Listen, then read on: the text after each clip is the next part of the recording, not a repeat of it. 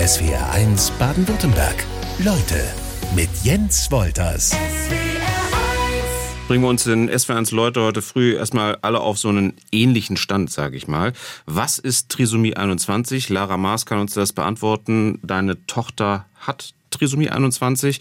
Die Bezeichnung Down-Syndrom ist auch korrekt. Absolut. Gut. Ähm, was ich äh, in der Vorbereitung äh, auf die Sendung auch gelernt habe, Menschen mit geistiger Behinderung ähm, zu Trisomie-Menschen, äh, Trisomie 21 Menschen zu sagen, ist politisch nicht korrekt. Da wird dann argumentiert, der Geist sei nicht behindert, er arbeitet nur anders. Das würde ich jetzt nicht so unterschreiben, muss ich ganz ehrlich sagen. Also ich äh, finde, das Wort Behinderung ist etwas, was wir auch gar nicht vermeiden müssen, sondern wir sollten in unserer Gesellschaft das Wort Behinderung wieder zu einem ganz normalen Wort machen und es den Menschen zurückgeben, denen es gehört, die sich damit identifizieren und die es zur eigenen Beschreibung nutzen möchten. Und ähm, prinzipiell geht eine Trisomie 21, auch genannt Down-Syndrom, eigentlich immer mit einer geistigen Behinderung einher. Also mit einer Entwicklungsverzögerung, mit einer Lernschwäche, mal ausgeprägter, mal weniger ausgeprägt. Ähm, ja, Menschen mit Down-Syndrom sind genauso unterschiedlich wie wir neurotypischen Menschen auch. Da gibt's welche, die sind klüger, da gibt's welche, die sich weniger Dinge behalten können und dafür tolle Bilder malen oder anderes. Also jeder von denen hat auch seine eigenen Talente und äh, Vorlieben. Aber mit, der, mit dem Gebrauch der Sprache im Umgang mit Menschen mit Behinderung, da tun wir uns schon echt verdammt schwer, ne? Ja, und ich glaube zusätzlich, weil wir momentan halt in einer Zeit leben, wo sowieso jeder Angst hat, was Falsches zu sagen. Das ne? stimmt. Ist das politisch noch korrekt und genau. ähm, wie ja. kann ich es noch korrekter aussprechen am besten? Ja, da, also das ist, ich kann nur dazu ermutigen, äh, zu reden und im Zweifel nachzufragen. Also das ähm, finde ich ganz wichtig. Ich persönlich habe mir angewöhnt, die Behinderung hinter den Menschen zu setzen. Also ich sage, ich habe ein Kind mit Down-Syndrom. Ich sage nicht, ich habe ein Down-Syndrom-Kind. Mhm. Weil in erster Linie ist es mein Kind. Und ja, das Kind hat das Down-Syndrom. Und das ist zum Beispiel auch so eine Geschichte. Ich habe ganz am Anfang habe ich auch mehr Trisomie 21 gesagt, weil sich das für mich einfach medizinischer und irgendwie besser anhörte. Jetzt muss man wissen, Down-Syndrom ist natürlich auch, es ist einfach ärgerlich, dass ausgerechnet ähm, der Mann halt Down mit Nachnamen hieß, mhm. der das erforscht hat es ist halt einfach blöd gelaufen, muss man mal ganz klar sagen. Dass es direkt so einen negativen Touch ja, bekommt. Genau, weil Down ist da einfach gar nichts dran an diesem Syndrom. Okay, ich ähm, habe schon gelernt. Ich, also ich würde dich trotzdem bitten in der, in der Sendung, wenn es irgendwo eine für dich nicht korrekte Bezeichnung, Formulierung, unsaubere Formulierung gibt, dann haust du mir gleich auf die Finger bitte, ähm, freundlich. Und ähm, dann werde ich eher Down-Syndrom sagen als Trisomie 21. Was ist das Down-Syndrom? Wie, wie, wie erklärst du es am ehesten? Also es ist so, dass ähm, wir Menschen sowas wie einen Bauplan haben. Wir haben eine DNA und die setzt sich aus den Chromosomen, die unsere Mutter und unser Vater uns bei der Zeugung mitgeben, zusammen. Jeder gibt einen Chromosomensatz ab, die setzen sich zusammen und dann hat man halt von jedem Chromosom zwei. Im besten so, Fall. Genau, das, das passiert bei dem klassischen neurotypischen Mensch, sagen mhm. wir mal so. Und beim Down-Syndrom, da kriegt man das 21. Chromosom ein drittes Mal mit. Und dann gibt es halt unterschiedliche Arten des Down-Syndroms. Es gibt zum Beispiel auch eine Mosaik-Trisomie, die nicht, also dann ist das nicht in jeder Zelle, aber der allerhäufigste Fall, so ist es auch bei Tilda, ist die freie Trisomie wir haben das nicht vererbt. Es ist eine Laune der Natur gewesen, dass da halt einfach das 21. Chromosom gesagt hat, oh warte, ich will noch mal mit. Mhm. Und die hat in jeder ihrer Zellen das Chromosom 21 dreimal. Welche Lebenserwartung haben Menschen mit Trisomie 21, mit dem Down-Syndrom? Mittlerweile eigentlich eine relativ normale. Also ähm, vor vielen Jahren ist es noch so gewesen, dass die Lebenserwartung sehr viel geringer war. Das hängt aber natürlich auch mit, mit dem äh, Durchschnitt, der gebildet wird, zusammen. Ähm, man kann sagen, dass ungefähr 50 Prozent aller Menschen mit Trisomie 21, die geboren werden, mit einem Herzfehler auf die Welt kommen. Und heutzutage kann sehr viel davon natürlich relativ schnell behoben werden und diese Menschen leben danach herzgesund gibt auch mal schwerere Fälle, wo mehr Operationen notwendig sind. Und natürlich gibt es auch Fälle, wo Menschen daran versterben. Aber ähm, im Großen und Ganzen ist die medizinische Entwicklung natürlich mit daran beteiligt, dass ähm, angeborene ähm, organische Fehler besser behoben werden können. Und dadurch ist natürlich die durchschnittliche Lebensdauer auch einfach gestiegen. Es gibt Menschen mit Down-Syndrom, die 70, 80 Jahre alt werden. Okay. Tilda ist die Tochter von SWRs Leutegast Lara Maas. Tilda hat Trisomie 21. Wie alt ist Tilda? Tilda ist viereinhalb. Und wie geht's Tilda? Heute nicht so gut. Die hat sich anscheinend Magen-Darm-Virus eingefangen. aber ja, aber äh, das hat ja nichts mit ihrem allgemeinen äh, Zustand zu tun. Ähm, Tilda geht es super. Tilda liebt ihr Leben und äh, ja. An welchen Punkten machst du es fest? Also welche Dinge sind für deine Einschätzung, Tilda geht's gut, ähm, so, so ganz wichtig? Naja, also ich bin ihre Mutter und genau. äh, ich sehe dieses Kind jeden Tag und ich sehe, wie viel Freude sie an ihrem Leben hat, wie viel Freude sie daran hat, in den Kindergarten zu gehen, ihre Freunde zu treffen, äh, sich selbst was aus der Süßigkeiten-Schublade zu stibitzen, äh, wie sehr sie sich darüber freut, wenn sie mich beim Memory abzieht äh, oder es schafft, alleine eins ihrer Puzzle zusammenzusetzen. Und meine Tochter hat sehr viel Freude in ihrem Leben. Du machst schon ähm, ganz bewusst deutlich, ähm, hatten wir vor der Sendung auch darüber gesprochen, dass es jetzt nicht geht, darum geht, irgendwie eine gewisse Staatstrauer äh, im Ton schon zu haben, sondern die ist ganz wichtig, viel Lebensfreude zu vermitteln. Ja, also ich versuche einfach ähm, ganz authentisch zu sein und das zu erzählen, wie unser Leben auch ist. Und unser Leben ist großartig. Und ähm, ich kann nicht für alle Familien, für alle Kinder mit Down-Syndrom sprechen. Das, das ist überhaupt nicht möglich. Es gibt sehr viele verschiedene äh, Lebensrealitäten. Und ich weiß auch durch meine, durch die ganze Arbeit, die ich mache, ähm, dass es andere Familien gibt, äh, die mit noch viel größeren Herausforderungen zu kämpfen haben als wir. Aber ja, also ich möchte nichts an meinem Leben und meiner Tochter ändern. Lass uns nochmal bitte zum Anfang zurückgehen. Die grundsätzliche Info, dass eure Tochter Trisomie 21 hat. Ähm, wann und wie habt ihr die bekommen? Nach der Geburt. Also ähm, wir, also Tilda ist geboren worden, dann hatte sie Anpassungsschwierigkeiten, ihre Sauerstoffsättigung war nicht gut. Deswegen mussten wir in eine andere Klinik verlegt werden. Und da ist sie dann auf die Intensivstation gekommen. Da stand der Verdacht von einem Herzfehler im Raum. Ähm, der ist dann aber ähm, recht schnell aus dem Weg geräumt worden. Und ähm, es war tatsächlich der Tag nach Tildas Geburt, dass ein Arzt äh, an mein äh, Bett kam und ähm, sehr lange um den heißen Brei geredet hat. Und von chromosomalen Anomalien sprach. Und irgendwann habe ich ihn angeguckt und habe gesagt, wovon reden wir hier? Reden wir von der Trisomie 21? Und er, ja, aber wir sind uns nicht sicher. Und äh, das war der Moment, wo es praktisch das erste Mal auf dem Tablett war. Und ähm, er hat mir aber noch Hoffnung gelassen, dass er sich ähm, täuscht. Und in diesem Strudel des, also der, der Geburt, die ähm, durch einen, einen Kaiserschnitt erfolgt ist, der Verlegung dem Kind auf der Intensivstation. Ich habe in den Tagen danach habe ich einfach nur funktioniert und ich habe das auch gar nicht wirklich an mich rankommen lassen wollen. Ich habe das immer weggeschoben ähm, und man hat es Zilda in manchen Momenten angesehen, in anderen nicht. Und ich habe mich immer an diese Momente geklammert, wo ich sagte, nee, jetzt sieht man es gar nicht. Und ja, dann war aber vier Tage später stand dann eine Ärztin über uns, die ich wegen was ganz anderem an unser Bett hatte kommen lassen, die durch die, äh, durch die Akte äh, blätterte. Man hatte uns gesagt, das äh, Bluttestergebnis dauert vier Wochen. Es war vier Tage nach der Blutabnahme. Und sie stand da und sagte, ach so, ja, äh, ach, und der Gentest war ja auch positiv. Was wollten Sie nochmal von mir? Und das war der Moment, wo sich der Boden auftat. Und da fühltest du dich komplett alleingelassen, komplett hilflos. Ja. Ja. Und auch so, als wäre ich die erste und einzige, die genau diese Gefühlslage jemals durchmachen muss. Ähm, was hat dir, was hat euch, also deinem Mann ja dann auch äh, irgendwie geholfen oder gefehlt, besser gesagt? Erstmal gefehlt. Also gefehlt hat mir auf jeden Fall äh, ein besserer Rahmen, in dem ähm, man uns das hätte, glaube ich, besser erklären können und vor allen Dingen auch ein geschützterer Rahmen. Also wir saßen äh, im Großzimmer der Intensivstation um uns herum, andere Eltern, äh, äh, Pflegepersonal, viele andere Kinder.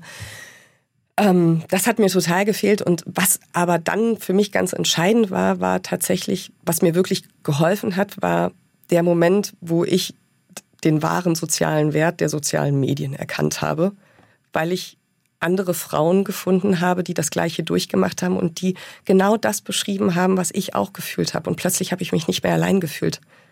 Und ja, die hätte ich, ich hätte gerne eine dieser Frauen in dem Moment an meiner Seite gehabt, dass sie mir ihre Hand auf meine Schulter legt und sagt, ich weiß, wie du dich fühlst. Und ich kann dir sagen, es ähm, ist nicht so schlimm. Es wird gut. Ja. Geschichten aus dem Leben von Menschen mit Kindern mit Behinderung. Die hat SWR1 Leutegast Lara Maas gesammelt. Ähm, sag doch mal bitte gleich, wo die zu finden sind, unter welchem Titel. naja, also wenn du jetzt auf unser Heft anspielst, Bitte, ja. äh, das von Mutter zu Mutter Heft. Eine ähm, Textsammlung ist es, ne? Ja, es ist eine Briefsammlung, genau. Ähm, das sind äh, insgesamt sieben Briefe von Müttern und äh, drei Briefe von Vätern, jeweils an ihr eigenes Ich, zurück an den Tag, als sie die Diagnose Down-Syndrom erhalten haben. Ob während oder nach der Schwangerschaft äh, ist unterschiedlich, sind sowohl als auch dabei. Und ähm, genau, ähm, als diese Leute die Briefe geschrieben haben, waren die Kinder schon anderthalb bis 16 Jahre alt. Also die hatten schon eine Menge Erfahrung, um äh, zu sagen, wie ist denn das Leben eigentlich? Und ähm, genau, das ist das, was ich mir gewünscht hätte damals, so, so ein Blick in die Glaskugel, ähm, wie wird denn mein Leben werden? Und jemand, der es halt einfach selbst erlebt hat, der mir sagt, hey Lara, schau mal, ne, mein Leben ist gut. Und ähm, weil ich also ich bin der tiefen und festen Überzeugung, ich möchte nie jemand anderem sagen, was er denken oder fühlen soll. Mhm. Ja, also das, ich versuche mich auch nicht in die Erziehung von anderen einzumischen. Und dann habe ich halt überlegt, aber wie könnte man denn, also was für ein Format gäbe es, um anderen das nahezubringen, was ich empfinde und sie mitzunehmen? Und da war halt diese Idee von, ich schreibe einen Brief an mich selbst. Und dann habe ich ganz gezielt tatsächlich nach Müttern gesucht, von denen ich wusste, dass sie großartig schreiben können, dass sie es wirklich gut schaffen, ihre Gedanken in Worte zu formulieren. Wie hast die, du die vorher ausgesucht oder getroffen überhaupt? Na, über Instagram. Da kann man okay. ja gut äh, Schreibproben äh, lesen. Ne? genau, also fast alle, bis auf eine Mutter, die ich tatsächlich persönlich bei, äh, in dem Ort, wo wir damals gelebt haben, kennengelernt habe. Alle anderen habe ich über Instagram kennengelernt und habe sie halt auch gezielt äh, anhand dessen, wie sie geschrieben haben, gefragt.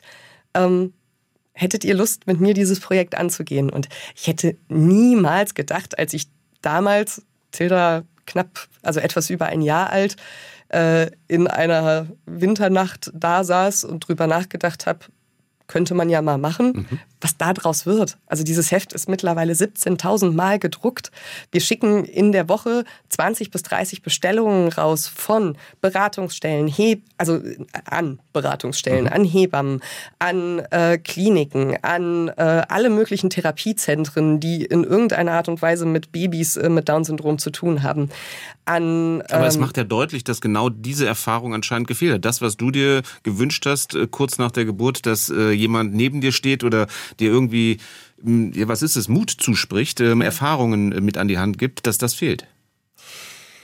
Ich glaube nicht, dass es an für sich gefehlt hat. Es gab auch schon viele Leute vor mir und den anderen Müttern, die ihre Erfahrungen geteilt haben. Es gab nur keinen leicht zugänglichen Ort. Und das war halt die Idee, ne? ich gesagt habe, ich brauche was, also das muss wirklich in der Hand sein. Der Arzt muss sagen, die Diagnose hat sich bestätigt. Das Kind hat Trisomie 21. Ähm, ich beantworte Ihnen alle Fragen, die Sie möchten. Ähm, und wenn Sie eine emotionale Stütze brauchen, hier mhm. und dieses Heft drüber schiebt. Und das war mein Traum. Das war mein Traum, dass das irgendwie möglich wäre. Und dass das heute tatsächlich so ist, dass an so vielen Stellen in Deutschland dieses Heft verfügbar ist und dass so viele Ärzte, dass Ärztinnen ähm, das angenommen haben und das wirklich in ihrer Schublade liegen haben. Das ist, also manchmal muss ich mich immer noch selber kneifen und mir sagen, das hat wirklich funktioniert. Wie lange hast du für deinen Brief an dich gebraucht? Puh.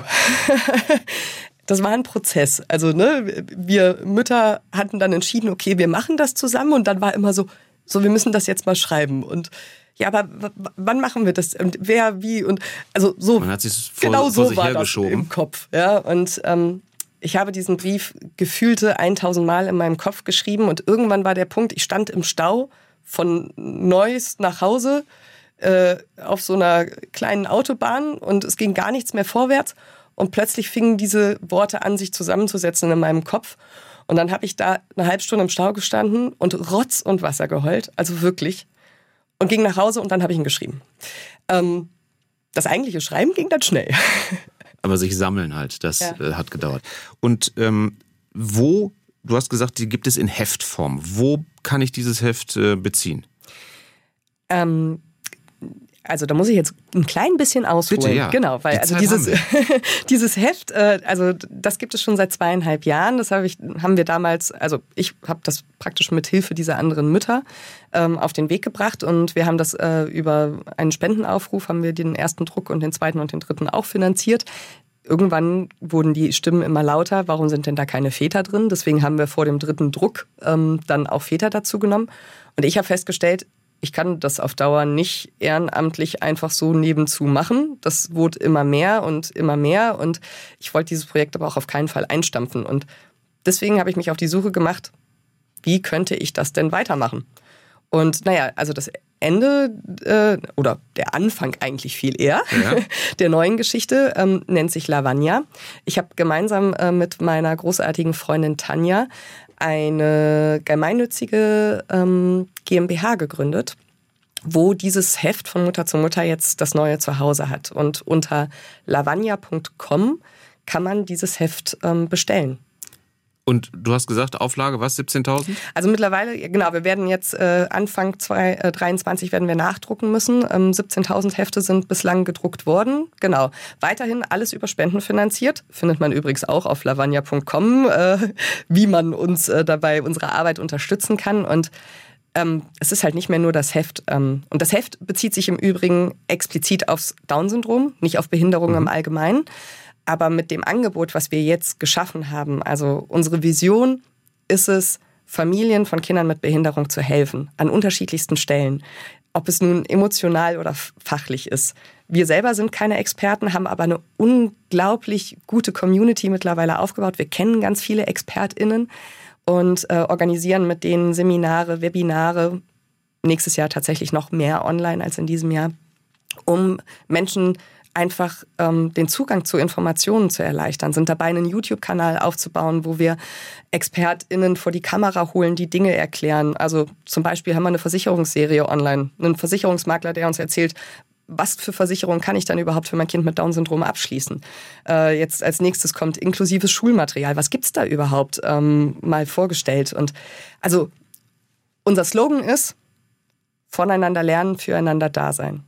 Und genau das machen wir. Ich möchte auf, auf die, die, den Start sozusagen mal zurückgehen, nämlich auf deinen Brief. Darf ich aus dem mhm. ähm, was rauspicken? Ähm, mhm. Geht los, liebe Lara, also du schreibst an dich zu dem Zeitpunkt, wo du sozusagen noch im, im Krankenhaus liegst, die Hilfe, die du dir gerne gewünscht hättest. Liebe Lara, trauere ruhig um das normale Leben, schreie deine Wut darüber hinaus. Wie oft ist das tatsächlich passiert, dass du wirklich ähm, ja, deiner Wut freien Lauf gelassen hast? Mhm direkt nachdem wir die endgültige Diagnose erhalten hatten, äh, standen wir tatsächlich draußen vor dem Krankenhausgebäude und ähm, da habe ich geweint, wie glaube ich noch nie zuvor in meinem Leben. Also ich wäre auch, glaube ich, in mich, also ich wäre zusammengesagt, wenn mein Mann mich nicht gehalten hätte. Und ich glaube, ich kann es nicht, ich, ja, ich kann es nicht unterschreiben. Ich glaube, da habe ich auch geschrien tatsächlich, ja. Also einfach in eine, einer schluchzenden Art und Weise, einfach, weil um, um es, ja, um diese Gefühlen einfach den, den, die Möglichkeit zu lassen, irgendwie herauszukommen. Weil äh, dein Leben zu dem Zeitpunkt an einem anderen Punkt war, als ihr euch das eigentlich vorgestellt habt. Es ist einfach die Trauer um das gewesen, was man sich vorgestellt hat. Und das, was eigentlich gleichzeitig damit einherging, war die Scham darüber, dass ich mich gerade in diesem Moment so fühlte. Weil ich wusste doch, dass da meine ganz, ganz wundervolle Tochter, die ich über alles liebe, in, in dieser Intensivstation liegt. Und dass das ja, dass diese Diagnose ja nichts an meiner Liebe ändert und dass ich jetzt gerade so fühlte, das war für mich total beschämend. Ich konnte da auch ganz schwer mit umgehen. Und das ist, glaube ich, ein entscheidender Punkt, der in diesem Heft immer wieder angesprochen wird, dass es okay ist zu trauern und dass das nichts mit der Liebe zu dem eigenen Kind zu tun hat und dass diese Gefühle nebeneinander existieren können und dürfen. Und das ist was, was ich auch ganz häufig als Rückmeldung kriege, dass, dass Mütter mir schreiben oder dass Eltern mir schreiben, es tat so gut zu lesen, dass ich, dass ich jetzt traurig sein darf. Was hat Tilda euch äh, Eltern bis zu diesem Zeitpunkt, ähm, was hat die mit euch gemacht? Ich möchte bewusst diese Frage, was hat sie euch gegeben? Das ist, klingt immer so abgedroschen. Was hat, ja. was hat sie mit euch gemacht? Ähm, also ich meine, prinzipiell verändert es das Leben eines Menschen ja so oder so, wenn man Eltern wird. Ähm, aber also Tilda hat uns auf jeden Fall beigebracht, Dinge anders zu sehen und anders wertzuschätzen und vor allen Dingen auch unseren Fokus verändert. Ne? Also das hängt vor allen Dingen ja auch mit ihrer Entwicklungsverzögerung zusammen. Ähm, bei den meisten Kindern kommt halt einfach ein Entwicklungsschritt nach, den, nach dem anderen. Und Tilda muss, musste für viele Dinge halt auch wirklich kämpfen. Also ähm, die meisten Menschen mit Down-Syndrom haben einfach eine angeborene Muskelhypotonie.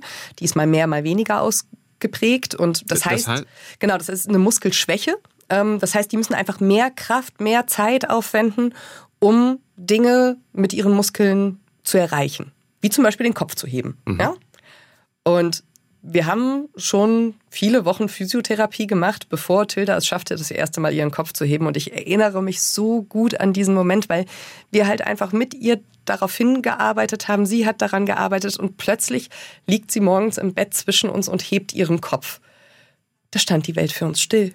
Wir haben geweint vor Freude, wir haben gelacht und alles andere auf der Welt war ausgeblendet in diesem Moment. Und das ist halt so, dieses, dieses bewusste Wahrnehmen vom Hier und Jetzt, das hat sie mich so sehr gelehrt. Also, ja. Also Tilda hat sich schon ordentlich Muckis draufpacken müssen, in jeder Hinsicht. Äh, ja. Du sagst auch, Tilda hat dich zu einem besseren Menschen gemacht. Ja. Warum?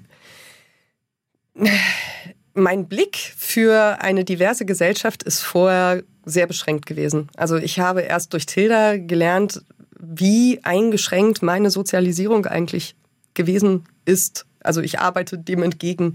Ich habe so viele andere Lebensrealitäten durch Tilda kennengelernt, weil Tilda meinen Blick dafür geöffnet hat, meinen Horizont erweitert hat.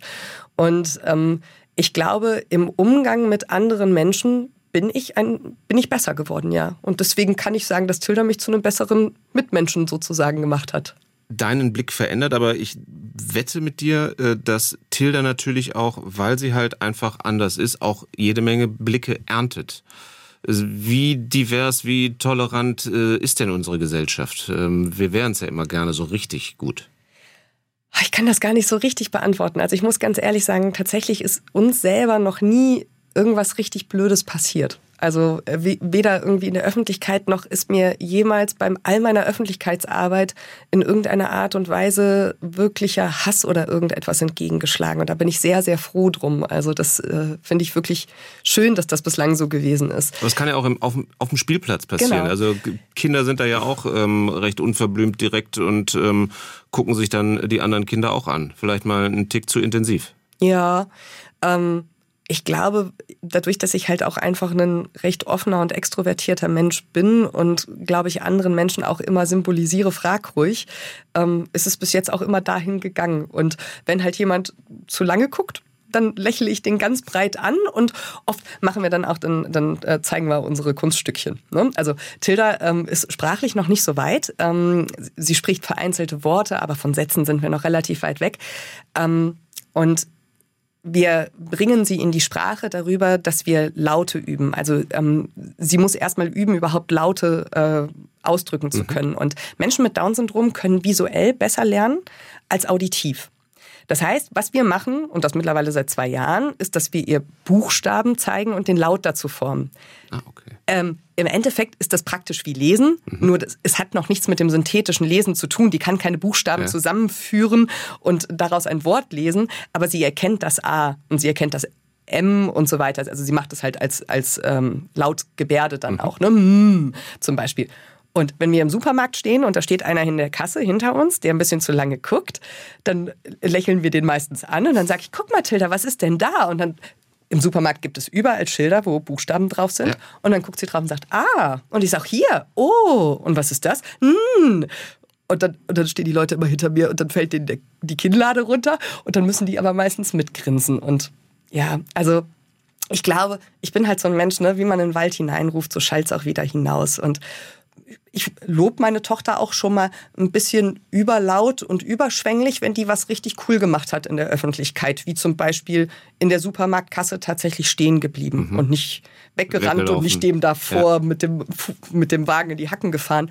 Das mache ich dann auch schon mal überlaut, damit das auch ja jeder mitbekommt. Und dann müssen die Leute meistens mitlächeln. Klingt nach einem ganz gesunden Umgang. Warum habt ihr euch in der Schwangerschaft bewusst gegen eine Pränataluntersuchung entschieden. Die hätte ja eine gewisse Unregelmäßigkeit im Chromosomensatz äh, feststellen können. hätte. Ja, genau. also man muss dazu auch sagen, dass diese Tests äh, die meisten äh, nicht wirklich 100 Prozent äh, sicher sind. Erst dann, wenn man wirklich eine Fruchtwasseruntersuchung macht, kann man sicher sein.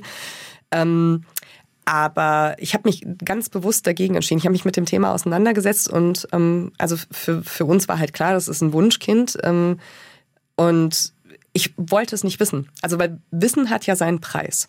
Ja? Mhm. Und mit Wissen muss man auch umgehen. Und man muss, das finde ich, sollte jeder sollte sich, bevor er irgendwelche Tests macht, sich wirklich damit auseinandersetzen, was würde das für mich bedeuten. Und ich wollte nicht die Gefahr eingehen, ähm, meine ganze Schwangerschaft über mit Ängsten und vielleicht sogar auch Druck von außen umgehen zu müssen. Natürlich gehst du nicht, trotzdem nicht davon aus, dass äh, irgendwas dabei rumkommt. Ne? Also ja, auch wenn ich mich damit auseinandergesetzt habe, bin ich nicht davon ausgegangen, dass mein Kind mit einer Behinderung auf die Welt kommt und es hat mir ja trotzdem den Boden unter den Füßen weggezogen. Aber wenn ich heute Geschichten von anderen höre, bin ich echt froh, dass weder ein Arzt mir gegenüber saß, der mir einen Zettel über den Tisch reicht, so nach dem Motto, ist doch eh klar Abbruch, noch dass irgendwelche Menschen in meiner Umgebung ähm, mich zu einer Entscheidung gedrängt hätten äh, oder sonst irgendetwas. Also ich bin froh, dass ich diesen Test nicht gemacht habe, dass ich eine ganz, ganz tolle, unbeschwerte Schwangerschaft hatte und mein Kind im Arm gehalten habe, als ich diese Nachricht bekommen habe, weil da war eh alles klar. Da gab es gar keine andere Meinung.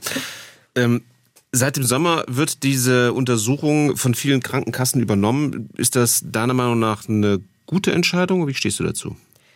Ich möchte die weder als gut noch als schlecht abtun, muss ich ganz ehrlich sagen, weil ähm, ich bin halt lieber für etwas als gegen etwas.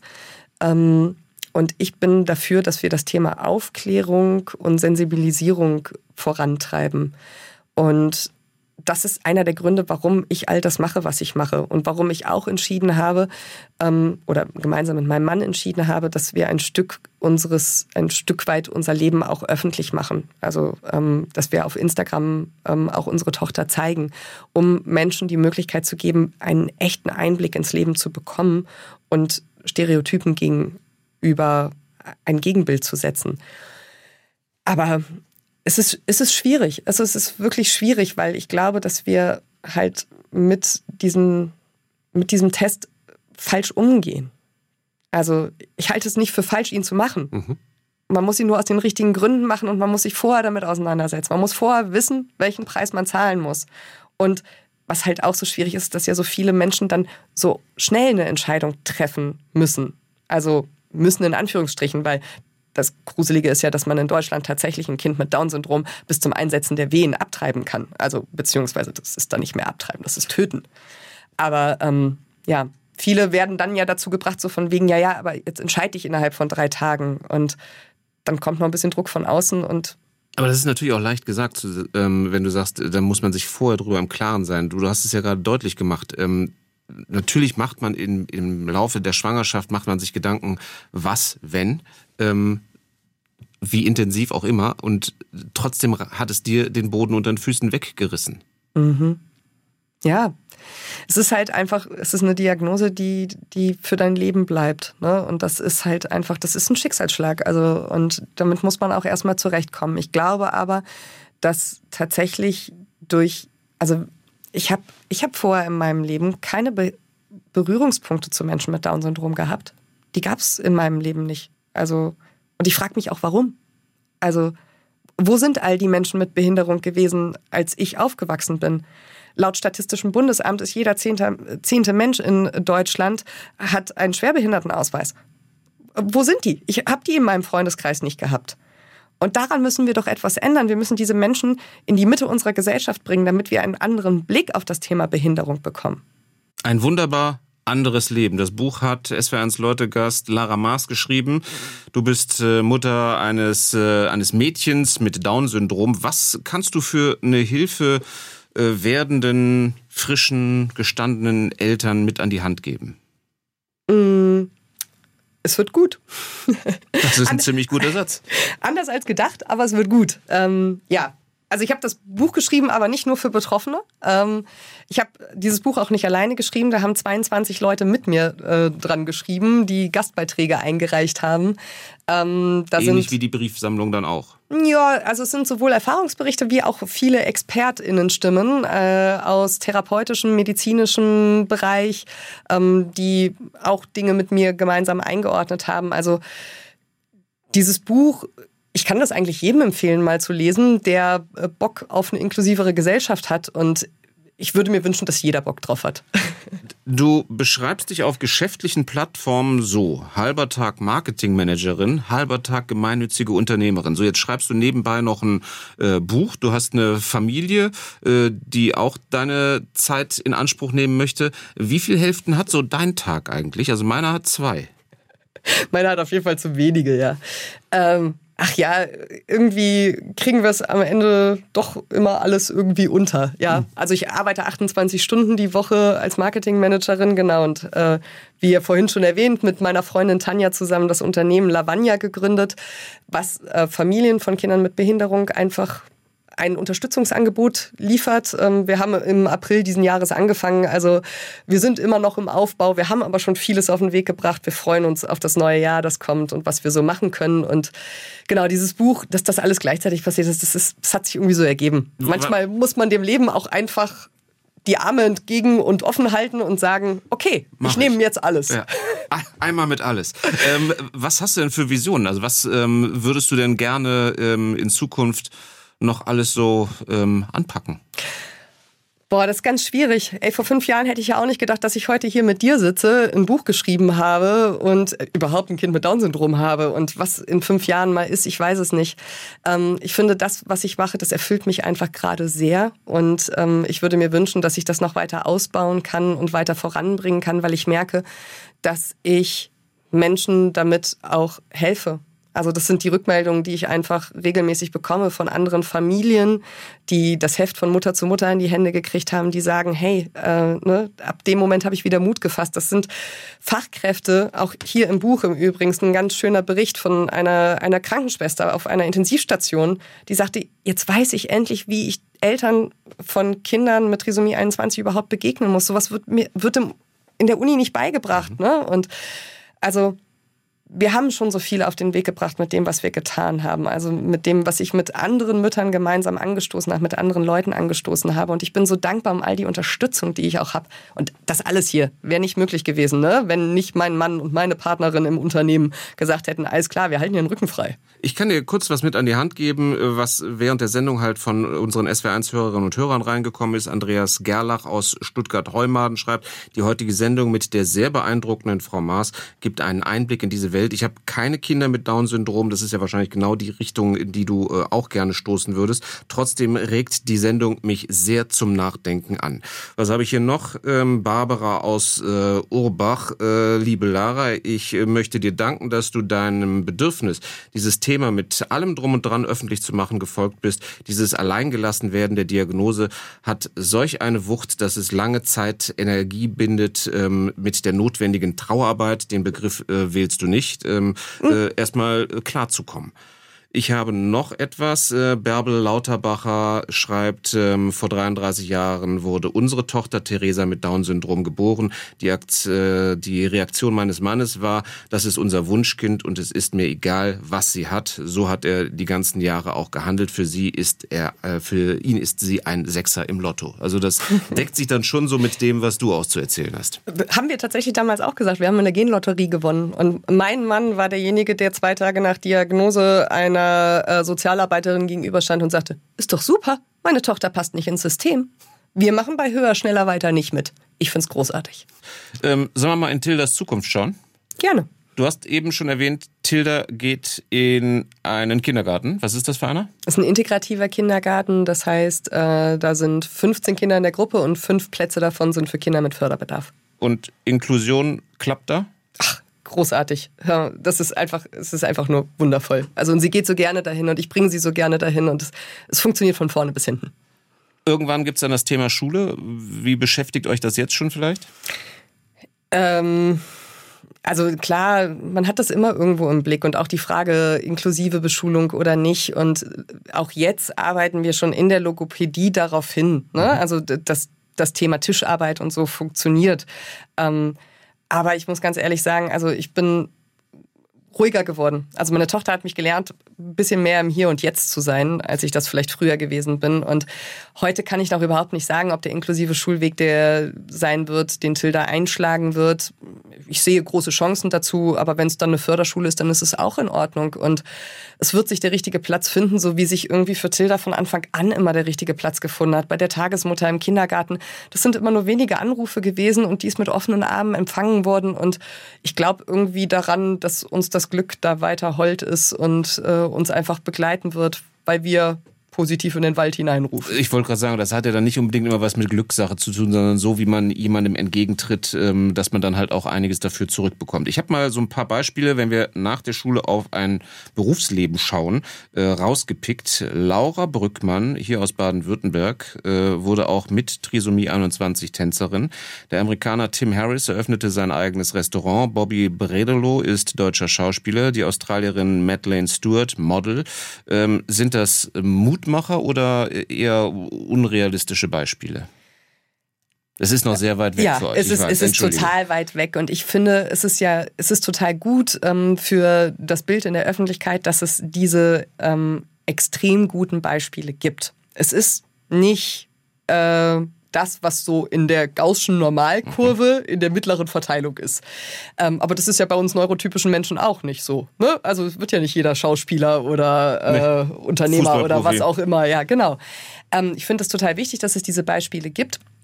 Ähm, ich, bin, ich bin da mittlerweile ziemlich offen. Also tatsächlich im letzten Kapitel meines Buches äh, habe ich so ein bisschen äh, in die Zukunft geschaut und äh, erklärt, wie sich meine Visionen von der Zukunft äh, in den letzten Jahren geändert haben. Direkt nach der Geburt waren das keine positiven und ich habe meine Tochter äh, in einer stumpfen Werkstattarbeit und später in einem Heim gesehen und das tue ich heute überhaupt nicht mehr.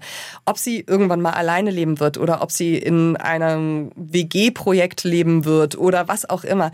Ich bin mir sicher, dass Tilda ihren Weg geht, weil das zeigt sie mir jeden einzelnen Tag, indem sie mir äh, klar macht, welche Schuhe sie anziehen will oder ob sie jetzt links oder rechts rum zur Autotür geht oder was auch immer. Oder wenn ich ihr das falsche Essen vorsetze oder den falschen Löffel.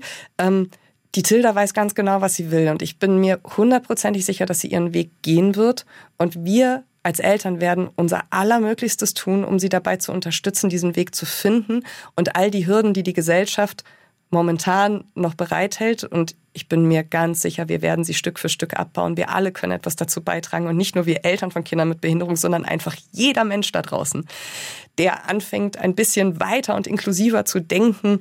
Und das fängt an mit Spielzeug im Kinderzimmer, äh, mit Büchern, die inklusiver gedacht sind, äh, die wir unseren Kindern zeigen, wenn die keine Kinder mit Behinderung in der direkten Umgebung haben.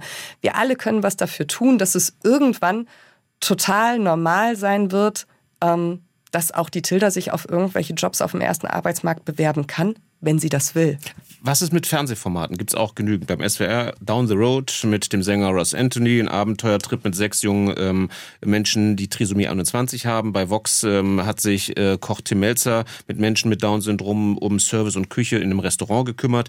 Ähm, sprechen dich solche Sendungen an oder ist das vielleicht auch so ein bisschen ein zur Schaustellen? Oder ist das ein Teil dessen, was du dir vorstellst, dass es normaler wird? Ich glaube, manchmal muss man Dinge ein bisschen zur Schau stellen, damit sie normaler werden. Also so wie du das gerade auch sagst. Ich, äh, also das sind die zwei Formate, die du jetzt genannt hast, finde ich, sind beides sehr gelungene Formate. Es gibt aber auch immer mal wieder Dinge, wo ich anschließend da sitze und mit den Augen rolle. Ähm, aber das ist doch eigentlich immer so, egal über welches Thema wir äh, berichten. Wenn wir über Themen aus dem Leben berichten, dann gibt es immer mal gelungenere Erzählungen und weniger gelungenere. Und ich glaube, dass die Sichtbarkeit ähm, in Medien ähm, wichtig ist um ja, einfach mehr Berührungspunkte zu schaffen und vor allen Dingen Berührungsängste abzubauen. Das ist, glaube ich, das A und O. Haben wir vielleicht auch gemacht. Ich würde, sage ich dir ganz ehrlich, gerne mehr erfahren, wie sich Tilda so macht über die Jahre. Wir können uns ja mal ganz zwanglos zu einer weiteren Sendung, wann auch immer, verabreden. Ich bedanke mich auf jeden Fall, Lara Maas, für heute. SWR 1 Baden-Württemberg. Leute, wir nehmen uns die Zeit.